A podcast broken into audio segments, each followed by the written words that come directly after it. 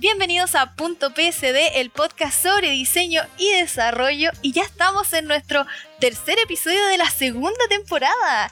¿Cómo te sientes, Nicolás, aquí ya? Eh, un poco extasiado. De, de hecho, eh, pensé que íbamos a tomarnos de nuevo un break, pero en realidad hemos sido constantes. Sí, pues estamos volviendo a ser constantes. Y por lo mismo le queremos mandar un saludo a todos nuestros escuchas, Sí. que cada día nos llevamos más impresiones en cuanto a que son de bastantes países que desconocíamos. Esta vez Irlanda se agregó entre los países que nos escuchan. Irlanda, Sí, wow. sí. No tengo idea cómo llegamos tan lejos, pero estoy feliz. sí. De, de- de hecho, me sorprendió haber visto esa métrica estos días, así como Irlanda. Sí. Sí. Y también saludo a Japón, que Japón han sido Sí, constantes. tenemos escuchándonos. un, un escucha japonés que ha sido bastante constante, así que le mandamos un saludo. y bueno, hemos tenido una unos episodios bien, bien controversiales, le hemos puesto nombres bien controversiales últimamente a nuestros episodios, Sí. ¿cierto? Sí, yo creo que para que ahí son, son medios tricky, para que, para que cachen y, y los vayan a, a escuchar. Pero no son clickbait. No, no son clickbait. Espera. Pero eh, esta- este tiempo hemos conversado harto acerca de lo que es la experiencia de usuario. A mí personalmente me han preguntado bastante. Yo todavía estoy bien así como en pañales acerca de lo que es la experiencia de usuario. Y me encanta seguir averiguando y todo. No solo tú. No, No, solo tú. sí. Parece que el país completo está en pañales. Parece que el- nuestro, pues digámoslo, parece que Chilito está en pañales acerca de la experiencia de usuario. Eh, pero, pero vamos avanzando, vamos Sí. avanzando. La gente tampoco está entendiendo. Por algo se parte. Sí, pero creo que algo que no está entendiendo, que por eso también nos queremos aquí afirmar un poco para llevar en la línea del episodio, es que se tiene la concepción de que tienes que pasar de diseño a experiencia de usuario, como si fuese un upgrade, así como como que el, el paso siguiente de que ya cumpliste tu fase de diseñador, ya no quieres ser diseñador, necesitamos más dinero, vamos a pasar a ser experiencia de usuario. Pero la verdad es que hay que comprender de que la experiencia de usuario es una profesión completamente nueva. No es que sea como un diplomado, no es que sea un curso de inserte aquí plataforma virtual. es algo que conlleva mucho tiempo, dedicación y comprensión, porque realmente hay que cambiar toda la mentalidad. La mentalidad de un diseñador, debo decir que si bien se complementa con una de experiencia de usuario, tiene cosas que realmente tenemos que romper totalmente. Y por eso el episodio de hoy se trata acerca de la migración a la experiencia de usuario. Y para eso estamos muy felices, Sí. estamos muy muy felices de tener a nuestra primera invitada en el podcast. Ella es Liz Fernández, diseñadora de imagen y sonido, diseñadora gráfica de la Universidad de Buenos Aires, se desempeña como UX Strategist en consulta independiente. Además, ha trabajado en experiencia mobile para almundo.com, Personal Fest, Aeropuertos Argentina 2000, entre otros. Y con este gran currículum, además es actriz, futbolera, futbolera, tanto en la cancha como fan, y además conoce de educación canina. Es, pero, una top. Y si no la conocen por esto, quiero que le pongan una pausa al podcast y vayan inmediatamente a su Instagram, a Instagram, perdón, y busquen Todo tiene UX, porque tiene unos tips geniales y si se van a su Instagram TV tiene unas charlas ahí que de verdad 100% recomendadas, así que le damos una bienvenida a Liz Fernández. No. Ay, bueno, muchas gracias. Creo que no sé, nunca escuché mejor presentación. Muchas gracias, estoy muy sonriente. Bienvenida Liz a nuestro podcast. Gracias, gracias. Estoy muy contenta de estar acá. Gracias por, por invitarme y espero poder aportar para que, no sé, ahora nos escuchen de Uganda, no sé, algún país nuevo que se incorpore. Sí, que, que quiero conocer de la experiencia del desarrollo, bueno, el diseño en general, en todo, la verdad. bueno, vamos a comenzar y, como bien decía, vamos a encaminar de que este episodio vamos a hacer hablar, o sea, vamos a hablar acerca de la migración. Porque como decía, todos pensamos, ¿por qué me incluyo? Que el diseño era casi que un upgrade, así como soy diseñadora, ya no llegué más allá, ahora tengo que ser experiencia de usuario. Como le pasa al desarrollador que después tiene que ser coach ágil. Sí, ¿Por qué? ¿por qué? No lo sé, pero ¿Pero es coach ágil o arquitecto o, o- ahí? Claro, pero son carreras diferentes. Es por esto que Tengo una serie de preguntas para esto. tenemos sí. una Ay, serie de preguntas. Y la, sí, y la primera es un poquito. mm, Si bien ya lo hemos, ya lo hemos comentado antes en este podcast, igual sería bueno tener una visión ya más externa, especialmente del otro lado de la cordillera. Porque acá todavía tienen la confusión y podemos separar. ¿Qué es? Separemos UX de UI. ¿Qué es sí y qué no es? Bueno, eh, ya se nota que soy del otro lado de la cordillera con decir dos palabras. Eh, y la primera que veo de, de diferencias de, de, la cordillera es que nosotros lo decimos en inglés. nosotros decimos UX, UI. eh, pero hay dos, o sea, si nos vamos a estas siglas de qué significan, eh, vienen del inglés, UX es User Experience, que es experiencia de usuario, y UI es User Interface, que es eh, interfaz de usuario. La primera diferencia, que en realidad no es una diferencia, es que todo lo que es experiencia de usuario contiene lo que es interfaz de usuario. Porque imaginemos, a mí una, una, imagen que me gusta mucho para este tipo de, de, de, respuestas, cuando me hacen esta pregunta.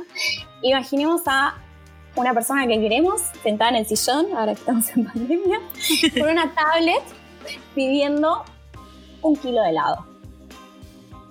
¿Qué pasa? Tenemos una persona que está interactuando con un producto, que es el kilo de helado, a través de una interfaz, que es lo que está dentro de la tablet, que es donde está tocando virtualmente botones y escribiendo virtualmente. Entonces, cuando hablamos de interfaz de usuario, estamos hablando de ese diseño con el cual la persona interactúa para poder lograr un cometido todo eso que está pasando esa persona en el sillón tocando botones virtuales en la tablet para comer un kilo de helado el sábado a la noche es experiencia de usuario. Entonces la, la principal diferencia es que una contiene a la otra. ¿Queda claro ahí? A ver, ahí hay una pregunta. no, quedé así como una contiene a la otra. De hecho, no habíamos llegado a ese approach. Sí. O sí. sea, creo que uno de repente lo tiene como, como UX asumido, pero por ejemplo en tu caso que eres desarrollador, uh -huh. siento que a nosotros nos cuesta explicarle cómo es la diferencia entre UX y UI. Y nos cuesta entender a nosotros. Y a ustedes les cuesta entenderlo, claro. Sí, porque para nosotros UI puede ser algo como Bootstrap y eso. Bueno, sí, sí, está bien. UI es Bootstrap. Pero también hay diferentes focos. Si, si, profundizamos en esto, porque lo otro era como más etimológico, ¿no? Desde un lado del significado. Si vamos más profundo cada uno, tiene diferentes objetivos. Experiencia de usuario tiene como objetivo las personas, se enfoca, se centra en las personas, en cómo usan las cosas, en qué problemas tienen, en cómo solucionarlos. Cuando estamos construyendo un producto o un servicio digital, porque siempre que estamos hablando de UX estamos hablando de entornos digitales. Si estamos hablando de algo analógico, ya estamos hablando de otro tipo de diseño. Diseño industrial, diseño de indumentaria, diseño textil. Pero cuando hablamos de UX, hablamos de digital. Y lo que es interfaz de usuario tiene otro objetivo dentro de la experiencia que se le brinda a las personas, que es el famoso look and feel, que es cómo se ve y cómo se siente. Ahí entran en juego los colores, el contraste, eh, algo que es importantísimo cuando nos dedicamos a esto, que es una palabra que se llama affordance, viene del inglés, que en realidad viene del diseño industrial, que es la información que me dan los objetos sobre cómo los tengo que usar.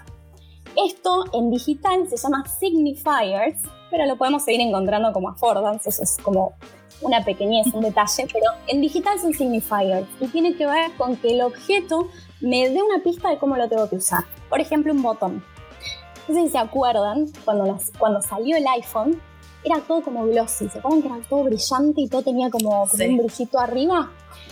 Bueno, eso no fue azaroso, no, no es una cuestión de tendencia o de moda. Tiene que ver con que era la primera vez que estábamos usando un teléfono que tenía una cámara, que escuchábamos música. Entonces, lo que nos hacía era darnos una ayudita de esto es un botón, acá tenés que apretar.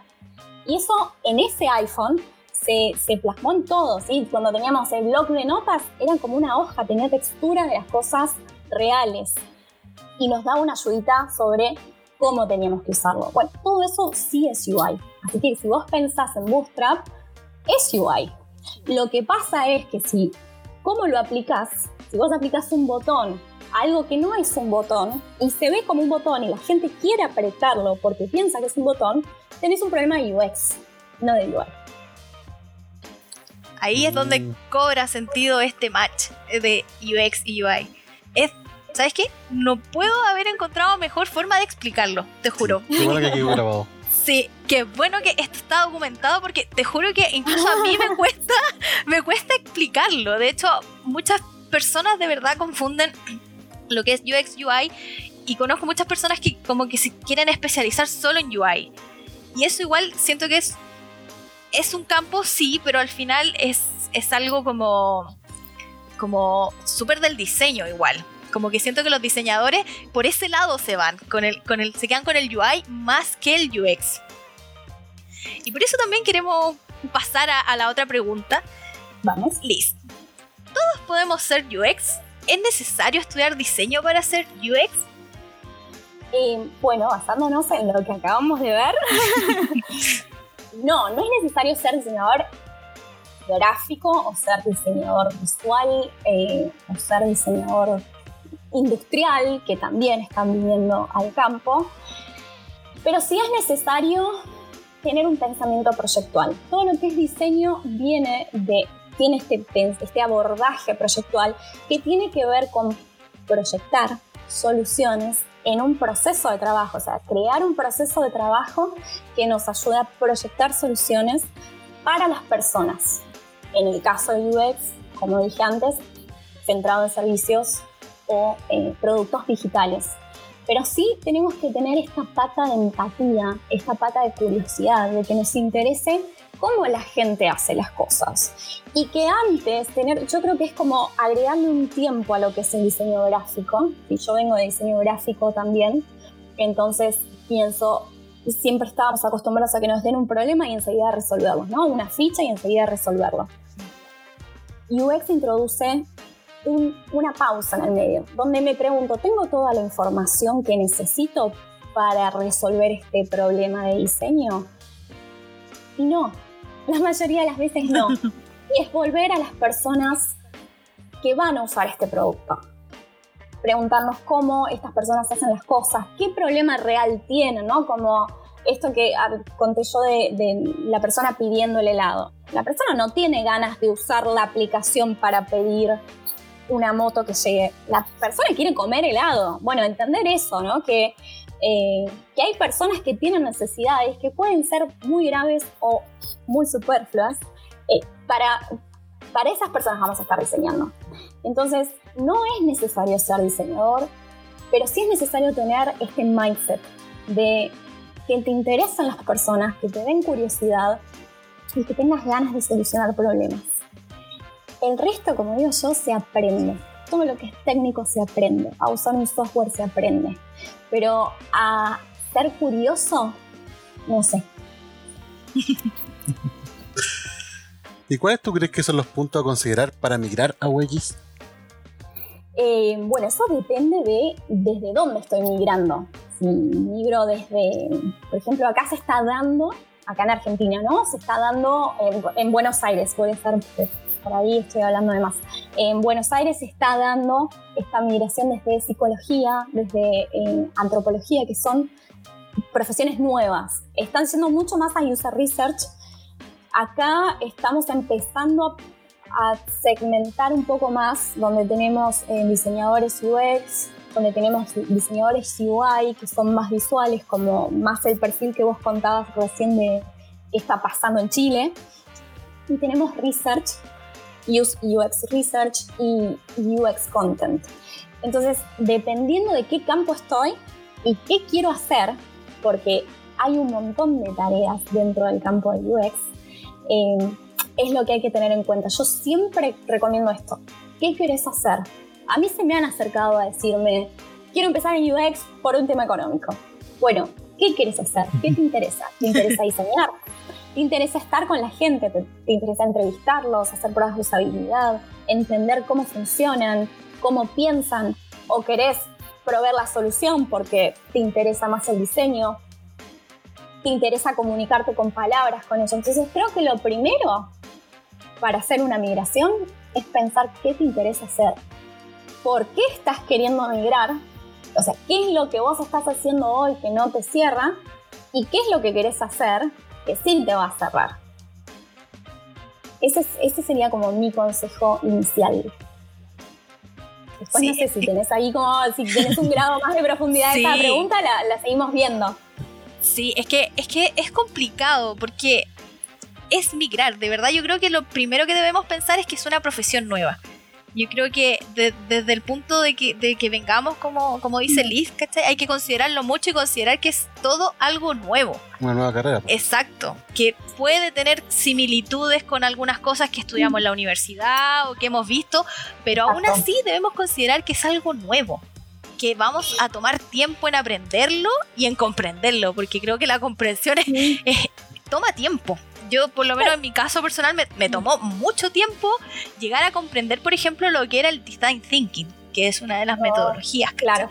Fue como, como que no entendía, porque como decía Liz, los diseñadores estamos, los diseñadores gráficos estamos acostumbrados, lo que yo digo que, que es un poco feo, pero que hacemos diseño como fast food.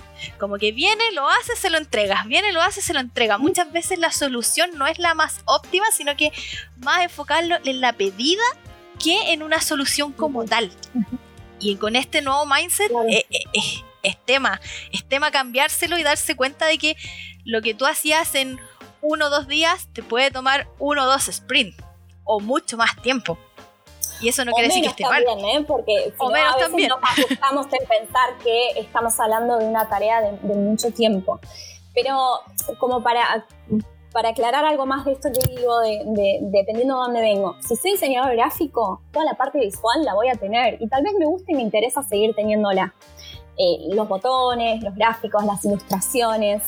Pero, por ejemplo, yo también soy diseñadora de imagen y sonido, que es todo lo que es creación audiovisual. O sea, yo estoy apta para hacer una película de cine. Yo con ese título también podría estar en UX. ¿Y qué me enseñó esa carrera a mí? A trabajar en equipo que es algo que es muy importante en diseño UX eh, y que en diseño gráfico no me dio, porque el diseñador gráfico está acostumbrado a resolver las cosas solo, como se le canta. En cambio, en imagen y sonido, yo no puedo hacer una película sola. Yo necesito un sonidista, necesito un director, necesito un productor, necesito una vestuarista, necesito actores. Entonces estás más acostumbrado a tener que conciliar, a tener que llegar a acuerdos, a la dependencia que tenés del equipo, que eso también sirve en UX. Y si, por ejemplo, venís del campo del diseño industrial o del diseño de que se centran en el usuario, porque para hacer un vestido de novia vos necesitas saber quién es la novia, dónde es, es en un exterior, es en un interior, es alta, es, es, es baja. Entonces, se hace a medida. Entonces, tal vez una diseñadora de indumentaria puede venir al campo de UX y tiene esa investigación y ese, y ese mindset de centrarse en el usuario y tiene que aprender lo que tenga que aprender si quiere hacer eh, diseño visual, por ejemplo. Si viene alguien de desarrollo, tiene otro conocimiento y tiene otro aprendizaje, por ejemplo, ¿no? Entonces, tiene que ver mucho de dónde venís y hacia dónde vas, por más que suene filosófico. sí, eso es cierto. Yo, yo he contado un poco mi historia a los que nos han escuchado otro episodio y ya deben comprender que yo empecé mi carrera como chef. Yo quería estudiar gastronomía, trabajé, pero ahí me fui dando cuenta, por ejemplo, justamente de esto, de, de cómo interactuaba, por ejemplo, las personas cuando tenían un plato, la presentación, todo esto, el trabajo en equipo, porque en cocina igual se tiene que trabajar en equipo para que todo esté en orden y salga todos los pedidos al mismo tiempo. El menú. El menú, todo. Se consideran muchas cosas. Y ahí fue donde me fui así como uniendo cabos y diciendo, ah, a mí en realidad lo que me gusta es la experiencia, pero sí, uno tiene que considerar mucho como de dónde viene y hacia dónde va, como dice la eso, eso es cierto. Y tomando así más esta misma, este mismo tema, ¿qué habilidades debemos cultivar para integrar este nuevo mindset? Porque hemos hablado acerca de que de verdad es un cambio de mentalidad. ¿qué, deberíamos eh, cultivar antes de hacer esto? Bueno, como dije, es la curiosidad, el, ánimo de investigación, el no dar nada por sentado, el salir a buscar, salir a buscar respuestas, salir a buscar números. Los números son súper importantes cuando trabajamos en, en algo digital, porque la mayoría de las veces trabajamos para una empresa. Así trabajemos para una ONG o el gobierno, hay también un objetivo detrás. Y es muy importante que entendamos que necesitamos un objetivo y que estamos cumpliendo un rol para ese objetivo ser curiosos, ser eh, disciplinados también. Empezar a, interiorizarse con todos estos procesos de trabajo, design thinking, design sprints, eh, Lean UX, Agile, todas estas cosas, estos, estas metodologías de trabajo, estos ambientes en los que se trabaja en tecnología, eh, que nos permiten empezar a ordenar eh, cómo tenemos que trabajar, de qué forma, en qué tiempos, con quién tengo que empezar, con quién tengo que seguir. Yo creo que eso es lo más, eso para mí es lo más, lo más importante. No yo igual, sí, comparto mucho eso y también creo que un poco, al menos aquí en Chile puedo decir que la empatía. Porque debo admitir que a los chilenos les cuesta mucho de repente ponerse los zapatos de otra persona y comprender cómo piensa otra persona. Porque asumimos muchas veces que estamos desarrollando algo para nosotros cuando no es para nosotros, es para un público. Claro. Eh, Nielsen, que es el padre de la, de usabilidad, tiene una frase, tiene un sticker que a mí me encanta y lo tengo en mi computadora que dice view y el signo de desigual user. Vos no sos el usuario. Eso es muy importante porque nosotros estamos sesgados, estamos trabajando ahí, conocemos el producto. Si hace cinco años que estoy en la empresa, olvídate, súper conozco el producto. Entiendo qué se puede hacer, qué no se puede hacer. Somos diseñadores de interfaz conocemos qué es un botón, qué no es un botón, qué es un input, qué es un disable.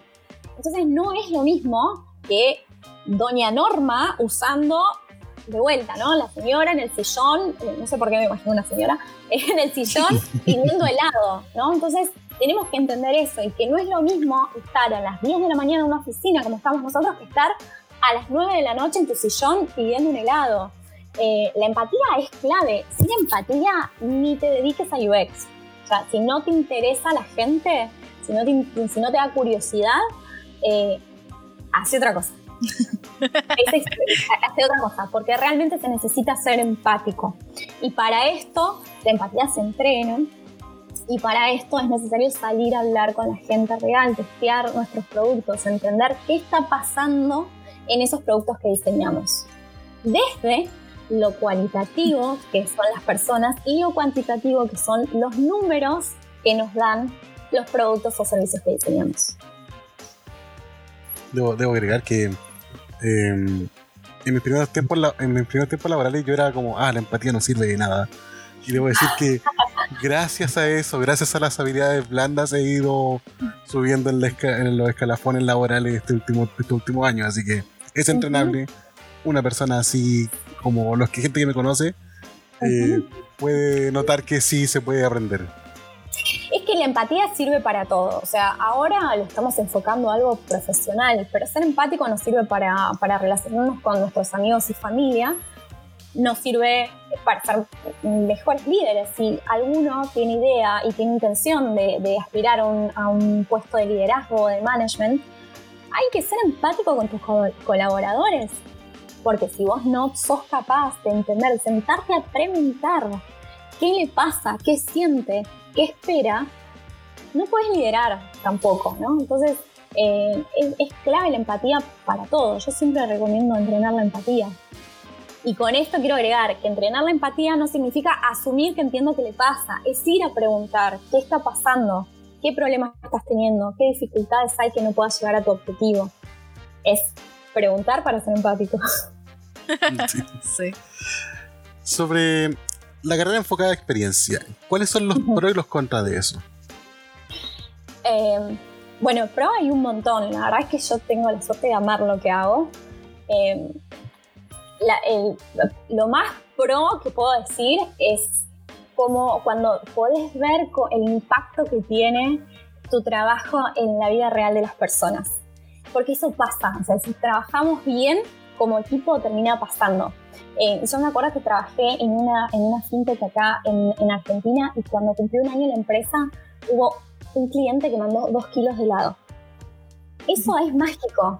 Es tipo, feliz cumpleaños, esto es para ustedes. Eso es mágico. Eh, cuando realmente tu trabajo tiene impacto en la vida real de las personas y vos lo ves porque pudiste trabajar en la transformación de esa experiencia, eso es lo, es lo mejor que tiene esta carrera. Y después las contras, este, se, trabaja mucho en equipo se trabaja mucho entre personas. Y puede haber roces. Entonces por eso también es muy importante la, empatía. En, en, realidad la contra para mí es, es si no hay una buena comunicación y no está alineado el equipo. Que tampoco es una contra, ¿no? Es como una red flag, como diciendo, bueno, cuidemos que si trabajamos en esto es muy importante que el equipo esté alineado en los objetivos, que todos sepan para qué lado están trabajando. Eh, y si eso falla, sí puede traer muchos problemas que se van a reflejar en el producto final. Pero en sí, la carrera no tiene contras. Es muy demandante porque uno pone mucho, eh, pero, pero al final de cuentas vale siempre la pena. sí, yo creo que no sé si un contra, pero yo creo que algo a considerar es que uno termina pensando mucho mucho, al nivel de que a mí me pasa que de repente cuando tomas una aplicación ya no la ves con los ojos de, ah, que funciona ah. mal, sino que empiezas a pensar con los ojos de, esto se podría mejorar, esto se podría iterar, podrían haber ocupado este, este otro tipo de componente, y como que uno está constantemente, como que no te sacaras el papel de UX de repente. Cuestionan los flujos. Cuestionan los flujos. O por ahí te pasa, a mí me pasó eh, de ver gente en el colectivo en la, micro, eh, usando la aplicación y, viste, uno mira y, te das cuenta que por ahí hicieron algo diferente a lo que vos esperabas y empezás, viste, como decir, ay, no, ¿por qué? Entonces voy a cambiar ese botón porque no se entiende.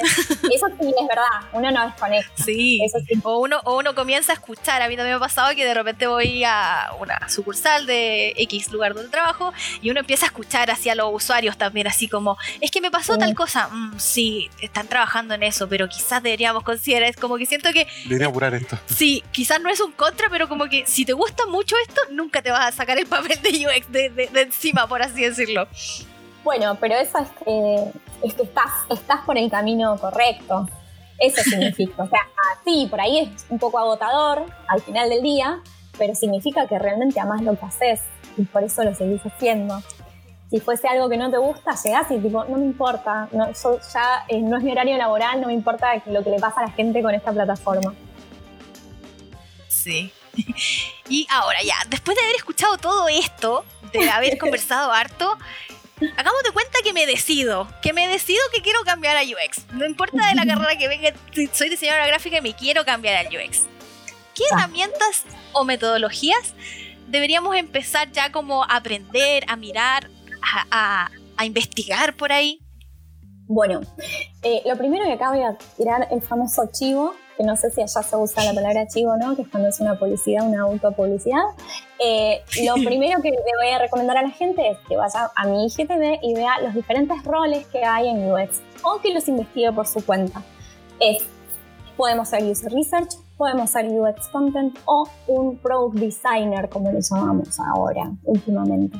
Una vez que identifiqué que quiero, ahí me empiezo a meter. Entonces, si nos interesa más eh, todo lo que es técnicas con usuarios, investigar a los usuarios, es entender todas las técnicas que hay. Primero diferenciar entre lo cualitativo y lo cuantitativo, empezar a entender algunas cosas de, la gente, ¿no? De como de manias que tenemos las personas, que es lo que el usuario dice, no es lo que el usuario hace, y empezar a indagar en todas las técnicas, para qué nos sirven, porque no todas son iguales, no es que todo lo resolvemos con una prueba de usabilidad.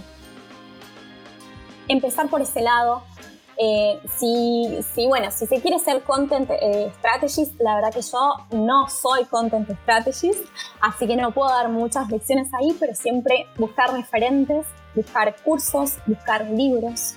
Y, como un product designer, eh, herramientas, lo primero que nos va a pasar es definir si vamos a usar Sketch o si vamos a usar Figma o si vamos a usar XD o qué programa vamos a usar. Y después eh, las, metodologías de trabajo. Es muy importante que sepamos si eh, sepamos design thinking, de qué va, cuáles son las etapas, cuáles nos sirven. No siempre vamos a poder aplicar design thinking en todas las etapas, no siempre es necesario, pero sí conocerlas y qué, y qué outcome viene de cada una, qué output viene de cada una, eh, para después nosotros poder hacer la estrategia. Eso es clave, saber eh, Lean UX también saber cuáles son las diferencias entre Design Thinking, Design Sprint, Lean UX, Agile, porque probablemente cuando nos querramos insertar en este campo nos van a decir, ¿y vos trabajás en un entorno Agile? Bueno, saber qué es, de qué va, o sea, a qué me estoy comprometiendo. y entender eso. Em, herramientas, bueno, las herramientas gráficas, eh, las que, las que quieran, o sea, experimenten, no, no dejen que, no, porque Liz usa tal, voy a usar, experimenten, úsenlas y vean cuál es la mejor para ustedes. Eh, el trabajo no se basa en la herramienta, el trabajo se basa en la colaboración y en el talento que tenemos nosotros y en el amor y la dedicación que le ponemos al, trabajo. No tiene que ver, no, va a quedar mejor el, el, diseño por haber usado tal o cual eh, programa. Eh, pero, pero sí, sobre todo son las metodologías y después los programas si uno quiere dedicarse a lo que es diseño. ¿Sí? Si, si es más la parte de UX Content o, o de UX Research, son las técnicas, las técnicas de, investigación con usuarios, entender cuál es la diferencia entre cada uno. Así que bueno, no sé, ahí tenés para, para decidirte. Sí. sí. Es que como, hemos venido diciendo, sí, como hemos venido diciendo todo el programa, es una carrera nueva. No. Exacto. Tienes que cambiar el mindset y pensar, voy a tener que casi que estudiar de nuevo porque si bien vamos a tener habilidades adquiridas de nuestra profesión que ya tenemos, todo esto es como de verdad un mundo nuevo, de verdad. Y para, el diseñador, para los diseñadores gráficos o los diseñadores gráficos que están escuchando, es acostumbrarse a que todo el mundo va a tener una opinión de nuestro trabajo. Que eso es algo que no estamos uh. acostumbrados. Hay sesiones de feedback donde hay que exponer la idea y donde hay que retroalimentar y mejorar el diseño. Y otra cosa es abrazarnos al error. En, tecnología usamos el término iterar y significa estar todo el tiempo mejorando el producto. En, en, usabilidad, en tecnología, no existe el terminado perfecto. Hay que hacerlo rápido, construir, sacarlo, medirlo y aprender. Olvidarse de lo perfecto y abrazar el error. Si nos equivocamos, si nos equivocamos rápido, aprendemos y podemos mejorar.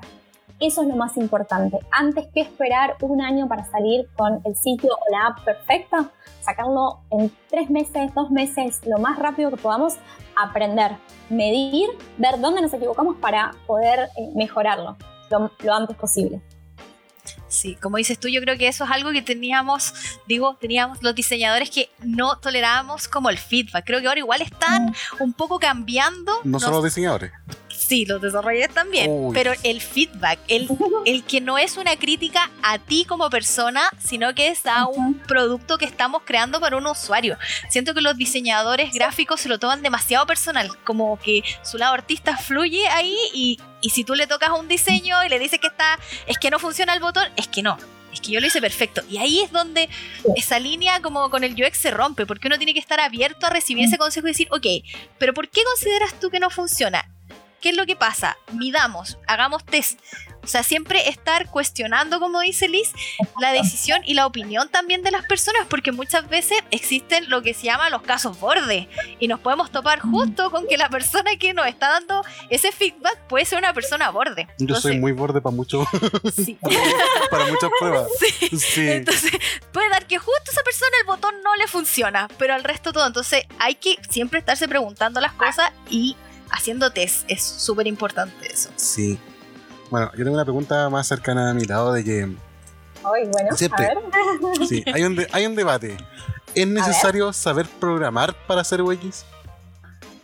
Em, eh, uf, eh, esa... Se me cortó. es complicado. La hemos, sí, la hemos tratado igual acá. A ver, personalmente considero que no. Eh, lo cual no significa que, no sirva. Desde mi, eh, la, desde mi approach, desde mi acercamiento, eh, considero que el, que el, UX tiene que estar mucho más centrado en el usuario que en la tecnología, porque alguien lo tiene que hacer eso también, ¿no? así como hay que compartir y como también el developer tiene que estar centrado en el usuario, considero que ya hace mucho el product designer. Em, en la mayoría de las empresas, el product designer hace el research, hace el content, hace el diseño de interacción, que son los wireframes, que es como el, todo el camino que va a hacer el usuario y todos los escenarios posibles, todos los cientos millones de errores que va a haber en ese flujo, y además hace la UI. La UI responsive, la UI para Android y la UI para iOS. Lo cual me parece como tiene un montón de cosas esa persona. Eh, pero hay empresas donde, donde sé que, que, que codean y que hacen el front. Eh, yo creo en, la, creo en la especialización y creo en la riqueza de la pluralidad de visiones. Entonces, si vos tenés un research y tenés un diseñador y tenés un developer, hay tres personas que pasaron por la experiencia que vos estás diseñando y pudieron tener esta retroalimentación y este feedback que se dio de una forma natural por el simple hecho de estar colaborando. Y entonces tal vez el, desarrollador puede decir, sí, pero acá está, esto no está muy claro. Y que entonces el equipo lo revise y digan, es verdad, esto no está muy claro. En cambio, si todas esas etapas las soluciona una sola persona, porque es la que hizo el research, es la que hizo el diseño y la que codió, hay muchas posibilidades de que se filtre eso, que no suceda, que esa revisión no esté y no mejoró el producto. Esa es mi visión igual y no es tampoco una verdad absoluta es lo que creo yo. Digo, porque ya me veo que me van a venir a spamear a mí. No, no, igual lo compartimos nosotros, nosotros. hemos tratado este tema y personalmente yo comparto la misma visión, por lo mismo, porque nosotros le decimos el hombre orquesta. Ser hombre orquesta no significa que va a ser algo bueno. Y realmente hay cosas que, así como el UX, se aprenden. Y yo creo que con el día a día, igual, quizás conocer los términos yo he aprendido mucho con Nicolás las terminologías de ciertas cosas que me han ayudado para acercarme a este equipo, porque los equipos de trabajo al final, al ser multidisciplinarios y tienes que tratar con un desarrollador, eh, es importante que, de repente hablen el mismo idioma, porque admitámoslo, los desarrolladores de repente se cierran mucho y no quieren escuchar otra palabra que no, sea que no sea que no sea de su idioma. No de repente, el término correcto es siempre, inclusive entre desarrolladores tenemos ese conflicto. Nosotros muchas veces tenemos que decir, no te cases con la idea. O lo tenemos que muchas veces eh, cuando uno hace revisión de dos partes, que tú le pides a un compañero que te revise el código, eso siempre termina en pelea. Siempre. Mm. Ah. Y es un problema que no somos los únicos con problemas de feedback. No, no, no, para nada. No. Yo creo que algo eh, súper bueno es cuando los equipos son grandes y podemos, por ejemplo, tenemos un diseño y nos juntamos todos para que todos los UX, por ejemplo, revisemos, aunque estén en otros proyectos, revisen un, un flujo. Porque así tienes diferentes visiones, porque uno igual de repente, trabajando tanto en uno, como que se marea un poco, por así decirlo. De vuelta igual con esta, con esta pregunta, yo quisiera saber, eh, o sea, yo repreguntaría cuál es el objetivo, ¿no? Para que el UX sepa eh, el desarrollo también entender eso, qué hay detrás de esta pregunta, porque es muy fácil que hagamos la pregunta abierta. Yo muchas veces obtuve la respuesta de para que el desarrollador no me mienta. Y la verdad es que si estamos trabajando en algo técnico, ¿por qué no tengo confianza con mi compañero de trabajo? No está, no está bien solucionado ese problema. Yo soy, yo soy jugadora en equipo, a mí me encanta trabajar en equipo, el trabajo colaborativo y multidisciplinario, o sea, es hermoso cuando nos juntamos entre los UX a crear cosas locas, pero es mucho más hermoso cuando nos juntamos entre los diferentes perfiles y generamos una solución para un problema puntual. Y si uno en ese entorno no está trabajando con confianza y sabiendo que el desarrollo no va a venir a decirte, no, este botón no lo pongamos acá porque, porque no quiere, no estamos llegando con la actitud necesaria al entorno de trabajo. Entonces, si es por una cuestión de que las empresas que trabajan así tendrán su objetivo de por qué consideran que los UX deben desarrollar. Em, en mi caso y pensando en la calidad del producto final, yo prefiero que no. O sea, creo que eh, es más, si puedo tener un research y un, y un product designer mejor para mí porque pasó por más vistas y el consenso de esa experiencia fueron más gente, más personas que dijeron como esta solución es la que tenemos que hacer. Más allá después que eso hay que testearlo con los usuarios y ver si, si funciona o no. Pero creo que, creo que alimenta el, valor del producto. Sí, ahora yo tengo una pregunta. Porque también hemos hablado acerca de cuando, por ejemplo, somos diseñadores y queremos recién comenzar a trabajar en diseño, que es bueno, por ejemplo, trabajar en las pymes. Que si bien vamos a ser un poco hombre orquesta, startups. Pues, las startups, pero, pero vamos a aprender muchas cosas en el camino. Para UX, ¿qué, rubro piensas tú que sería bueno para que uno como que comience ya a tener todo este conocimiento? Si ya yo puedo haber estudiado todo, pero recién voy a tener mi primer trabajo de UX. ¿Cuál crees que sería como mi enfoque para buscar? Porque avisos hay muchos y uno de repente pone cualquier cosa y busca cualquiera, pero realmente ¿cuál sería un buen paso a dar? ¿Qué consejos le darías tú, por ejemplo, a alguien que está migrando recién al UX? Para el primer trabajo, decís. Sí. Eh, ay, qué difícil.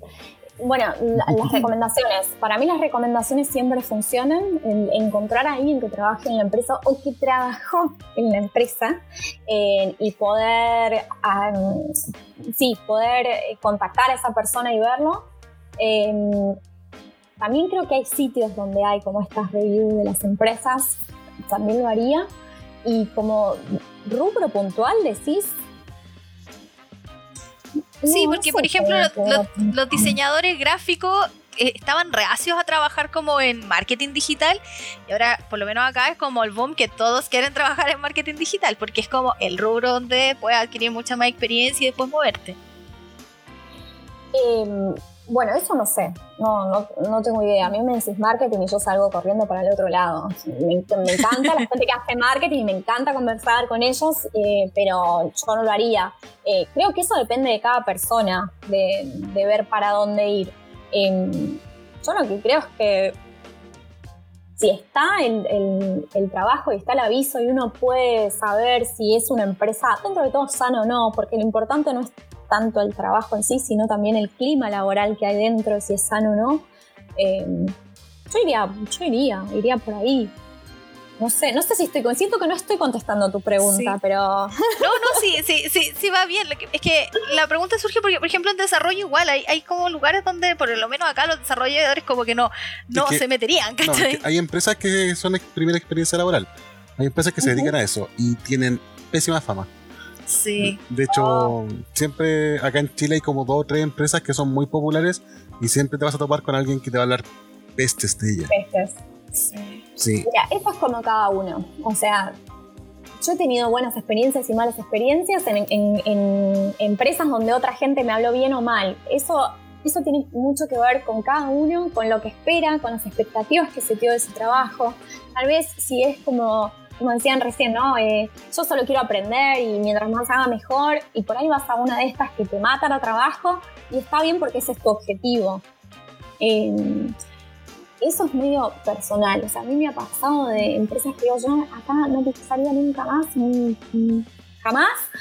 Y gente que me diga, ah, no, pero yo la pasé bárbaro ahí.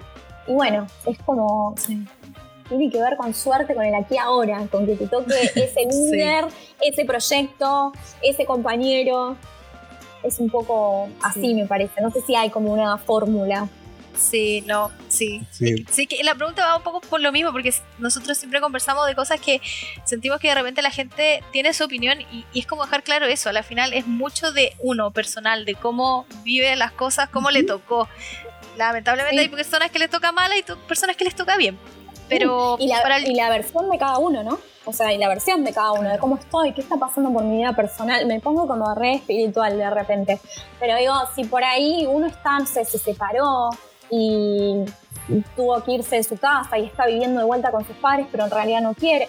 Todo eso también hace a la experiencia que tenés en el lugar de trabajo. Y no tiene tanto que ver con el lugar de trabajo. Entonces, es difícil, es difícil esta pregunta. Me, me- me dejaron las, las preguntas difíciles para el final. Sí. No, y de hecho las empresas grandes también tienen esa costumbre que cuando cambia la gerencia, cambia el organigrama y cambia la cultura muchas veces del área. sí, Y tú, mm, eh, entre un año y otro, un nuevo gerente te puede cambiar todo el paradigma de tu empresa. Mm. sí, Sí. eso es cierto. sí, bueno, eso también es un poco falta de empatía, ¿no? Porque es también ahí, bueno, pasa con los C-levels, que muchas veces no, hay- no está esta empatía de, de indagar en qué clima estamos y qué cosas están pasando. Pero sí, es difícil. Es difícil. Por ahí en un lapso de seis meses uno entra a una empresa diferente. Sí, Es cierto. me ha pasado dos veces ya. sí, sí, ha pasado. Y bueno, ahora igual con esto de, de la pandemia, debemos decir que la- las como carreras de la tecnología están súper súper como de moda, por así decirlo. Por eso igual queríamos hablar acerca de la experiencia, porque como te comentábamos al principio, parece que Chile eh, hay un boom, ahora todos quieren ser UX, pero ahora le toman el peso un poco a lo que es ser experiencia de usuario, en realidad que es una carrera vuelvo a repetirlo, es una carrera nueva, es una profesión nueva, con todo un mindset. No sé si tienes algo más que quieras contarnos, alguna anécdota, algo que te haya pasado, algo que le quieras contar a alguien que esté escuchando y diga, oh, ya sí, me voy a decidir a hacer UX en realidad. No, yo creo que la decisión es personal. O sea, si no, no, se me ocurre un tip para decirle a alguien como, bueno, si contestas esta pregunta de esta forma es que tenés que ser UX. Creo que es personal, es si te, si te interesa o no. Es una carrera que es difícil, que es demandante. Eh, no es una carrera de poner un sello y ya está. Teniendo en cuenta esto que decías al principio de es un upgrade. Puede ser un upgrade a nivel sueldo, pero es otra carrera y tiene otras, otras dependencias de vos no es la misma que ser diseñador gráfico atrás de el Illustrator o el Photoshop. No es lo mismo, pero si te gusta, si te gusta la gente, si te gusta diseñar eh, con una funcionalidad. A mí siempre me pasó eso. Yo estudiaba en la universidad y para mí no tenía sentido el libro objeto, que no era un libro y no era un objeto. Entonces, ¿qué es y para qué sirve? A mí me pasó eso. Y durante mucho tiempo yo me recibí pensando, mmm, qué raro el diseño gráfico y me encontré con UX y cuando me encontré con UX dije, esto es, yo nací para esto y esto es lo que yo estuve esperando toda mi vida, ¿no? Y la universidad no me lo había dado, me lo, me lo topé de casualidad, me encontró porque estaba buscando trabajo y dije, al fin, ¿dónde estuviste toda mi vida? Eh, entonces, sí, lo que creo es que si está esa decisión, eh, porque empezamos a indagar de UX, empezamos a entender qué es, si está la curiosidad, mi consejo es, animate, hacer postulate, no esperes a tener experiencia. Pues yo al principio lo hacía, tenía este síndrome del, impostor y estuve como un año hasta que me postulé eh, en Almundo, que fue mi, trabajo en Almundo. Y bueno, me animé y lo hice y quedé y entré y trabajé un montón de tiempo, aprendí muchísimo, hicimos una aplicación que estuvo buenísima. Eh, entonces, sí, mi consejo es ese, ¿no? Como si es lo que querés, animate a hacer. Y si te dicen que no, vos seguís porque no, obviamente no todos entramos en todos los lugares que queremos, pero en algún lugar vas a entrar y vas a aprender y vas a poder identificar si es tu lugar o no, qué, si es tu profesión o no. Así que ese, ese es mi consejo. Ese es mi, legado, lo que estar Sí, nosotros somos del mismo, del mismo pensamiento, así sí. si, si no le das, no vas a ver nada. No vas a saber si te resultó, si no te resultó hay, que darle, aunque cueste, para adelante, siempre. Sí, sí, lo mismo pasa en la tecnología, no. En informática lo mismo sucede. A nosotros en la universidad acá en Chile te enseñan un set de tres, cuatro lenguajes de programación, una metodología, y con eso te mandan al mundo laboral. Y en el, mm. tú te topas en el mundo laboral y para empezar, mucha gente cuando trabaja con Java, por así decirlo, tú le dices en un trabajo, ya, eh, instálame Maven y, tan, y tú quedas colgado. Dices así como, ¿pero por qué? ¿Qué es esto? ¿Qué pasó? A mí en la universidad me enseñaron esto.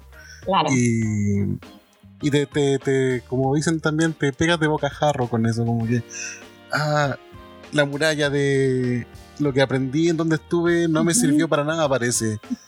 Entonces, ¿qué es lo que haces? ¿Desarrollas la curiosidad para poder saltar ese muro? Y en, diseño debe pasar lo mismo, ¿no? Tiene que pasar eso y salir de la zona de confort, ¿no? Que tanto se dice. Pero sí. o sea, en UX todo el tiempo salir de la zona de confort. Y es como tu trabajo salir de la zona de confort. ¿no? Es como que decís, bueno, esto lo, lo hice siempre así. Bueno, está bien, está funcionando. ¿Qué necesito saber? Y salir a buscarlo. Salir a buscar lo que fuera, sean métricas, sean opiniones, sean lo que sea.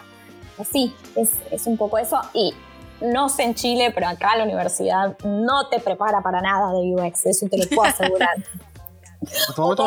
que yo me Acá están haciendo como cursos y te enseñan un poco, pero siento que está muy enfocado al frontend.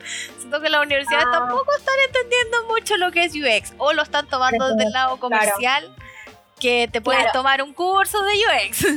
Igual ese es el tema, ¿no? Recordemos que en Chile la universidad es privada. ¿No? ¿Hay universidad pública, de educación pública? No. Eh, sí, pero de difícil acceso. Sí, no. Ah, claro, sí, es como por puntaje, ¿no? sí, sí. Eh, no, acá por suerte tenemos eh, educación pública y en la Universidad de Buenos Aires están todas las carreras de diseño, diseño gráfico, diseño de sonido, diseño indumentario, industrial y demás. Pero cuesta mucho la actualización de, de programas Pero bueno, esperamos que pronto se estén. Yo la verdad que igual hace mucho me recibí, por suerte. Entonces no sé si está actualizado o no. Sí hay un programa de UX Labs, somos UX Labs, que son talleres de, en la Universidad de Buenos Aires sin costo, sin arancel, eh, que no están arancelados, que enseñan eh, sobre UX en, en, la misma universidad de diseño. Eh, son programas que los hacen, bueno, de hecho yo colaboré el año pasado con Somos UX Labs y se hacen en la universidad y se organizan. Lo que pasa es que ahora con la pandemia fue medio difícil organizarlo porque se hacían los talleres con los alumnos de, diseño, pero estaba abierto a la comunidad. Si vos ibas a otra universidad o, o estudiabas otra carrera y no fuese diseño, también podías participar. Y eso se hacía sin, sin costo, o sea, era también gratis, ¿no? Eso es, era, es de las cosas que extrañamos gracias a la pandemia. Sí. yo creo que en ese Chile debería aprender un poquito de Argentina, de que hay cosas que no necesariamente tienen que ser tan monetizadas para todo. No hay que pasar por caja por todo. Sí. Bueno, pero en Chile está el movimiento de más mujeres en UX, que también hace, hace muchas capacitaciones gratuitas, porque tienes que, bueno, más que nada son charlas. Sí. sí, más que nada son charlas. Sí. sí. Bueno, habría que ver, pero igual, sí. Pero igual también existe algo que se llama laboratoria. Laboratorios son unas que está enfocado en mujeres también, para que ah, aprendan desarrollo o experiencia de usuario. Sí, sí, igual ah, hay, pero no es como tan masivo, ¿cachai? O sea, como que igual necesitas tener conocimiento acerca de lo que de lo que estás buscando, no es como, como que te llegue. Siento que el UX igual está como un poco en, en la sombra. Hay que buscarlo. Si quieres, hay que buscarlo. Ay, qué pena. Bueno, no, acá está como muy polula, polula por todos lados, hay muchas comunidades, la comunidad de UX es muy fuerte, es muy grande, es muy amiguera, es como que nos vemos y nos queremos y tomamos cerveza y nos abrazamos. Eh, ahora, bueno, pandemia, em, pero bueno, em, en Argentina hay mucho, hay mucho movimiento, hay mucha capacitación gratuita, así que invito a, todos los que nos escuchen que quieran que sigan comunidades argentinas, sigan en el IDF Buenos Aires, más mujeres en UX Argentina. Eh, bueno, no sé, después se las puedo pasar si quieren porque no me vienen todos a la cabeza, pero ah, eh, para los que quieran arrancar, acá hay bastante voces eh, que, pueden, que pueden capacitar y, no, no cobran.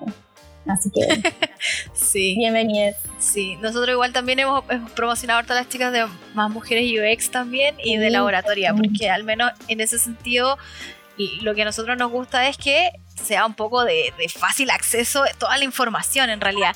Y lo, que, y lo que siempre conversamos de que en inglés hay un montón, pero un montón de lo que mm. se te ocurre en inglés hay. Pero en español siento que esto tecnológico todavía está un poco como esquivo, como que cuesta. Tarde, yo digo. Sí, sobre todo nosotros acá en Chilito estamos como 10 años tardes todavía. Entonces es súper bueno que sea en español. Sí, sí, y si nos comparamos con Europa estamos más de 10, ¿eh? te digo, pero, pero bueno, lo bueno es que esta pandemia lo positivo que trajo fue que nos hemos acercado a toda Latinoamérica y las comunidades creo que se van a fortalecer de esto. Eh, está todo el mundo con ideas nuevas. De hecho, yo estoy pensando en, si empiezo a dar clases o no, así como desde todo tiene UX, para, para como, comunitarias. Em, y creo que, la pandemia trajo esto positivo, como que ahora eh, realmente no, se, ha, achicado el continente en distancias, ¿no? Y se ha agrandado en, gente y en comunidad. Sí, eso es buenísimo. Gracias a los dispositivos. Sí, gracias a los dispositivos. sí, ¿verdad? Sí, sí, sí, sí, tal cual. Así que, mm, bueno, es positivo, creo. Sí. Oye, hemos tenido un episodio bastante interesante. Hay, que decirlo. Eh, eh, como siempre digo, he sido ilustrado. ha sido ilustrado. Esperemos que nuestros escuchas desarrolladores también empiecen un poco a impregnarse de esta experiencia, porque a mí al principio me costó cómo llegar a los desarrolladores, debo decirlo.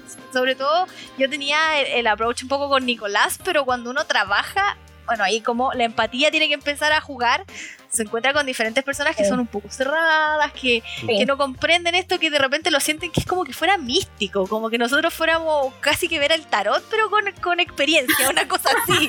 como que ellos no entienden lo que hacemos, nosotros hacemos magia. Sí.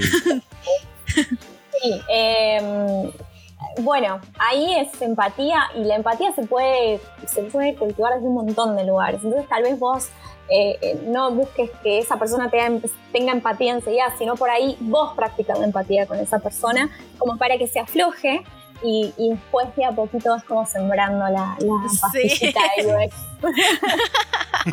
sí, pasó conmigo. pasó con Nicolás. Nicolás pasó de esto no me sirve a mi adeo. Mm, interesante. ¿Cómo lo vería el usuario? Sí. Ahora es empático.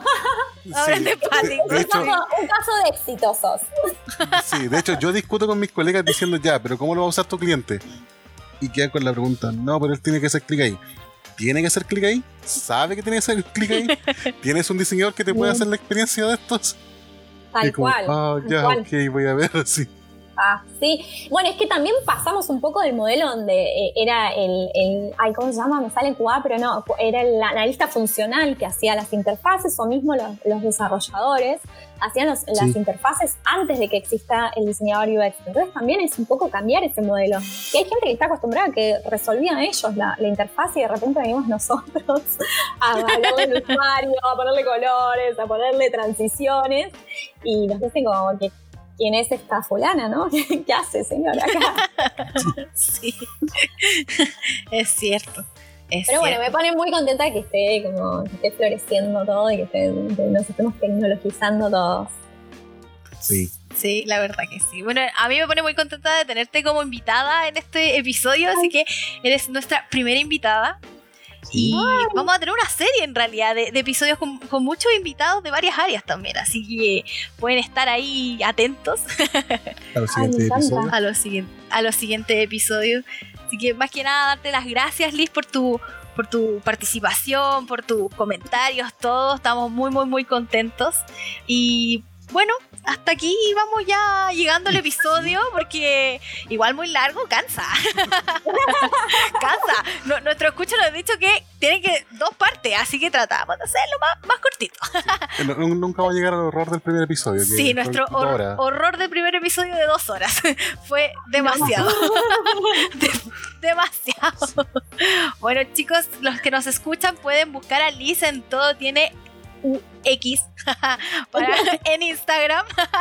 a nosotros nos pueden buscar como punto PSD en Instagram. También punto escrito la palabra, no el puntito, escrito punto PSD en Instagram, en Facebook.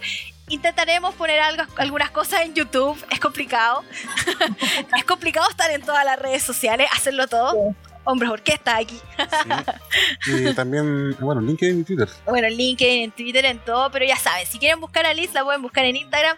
Sigan sus IGTV porque está muy interesante, buenísimos.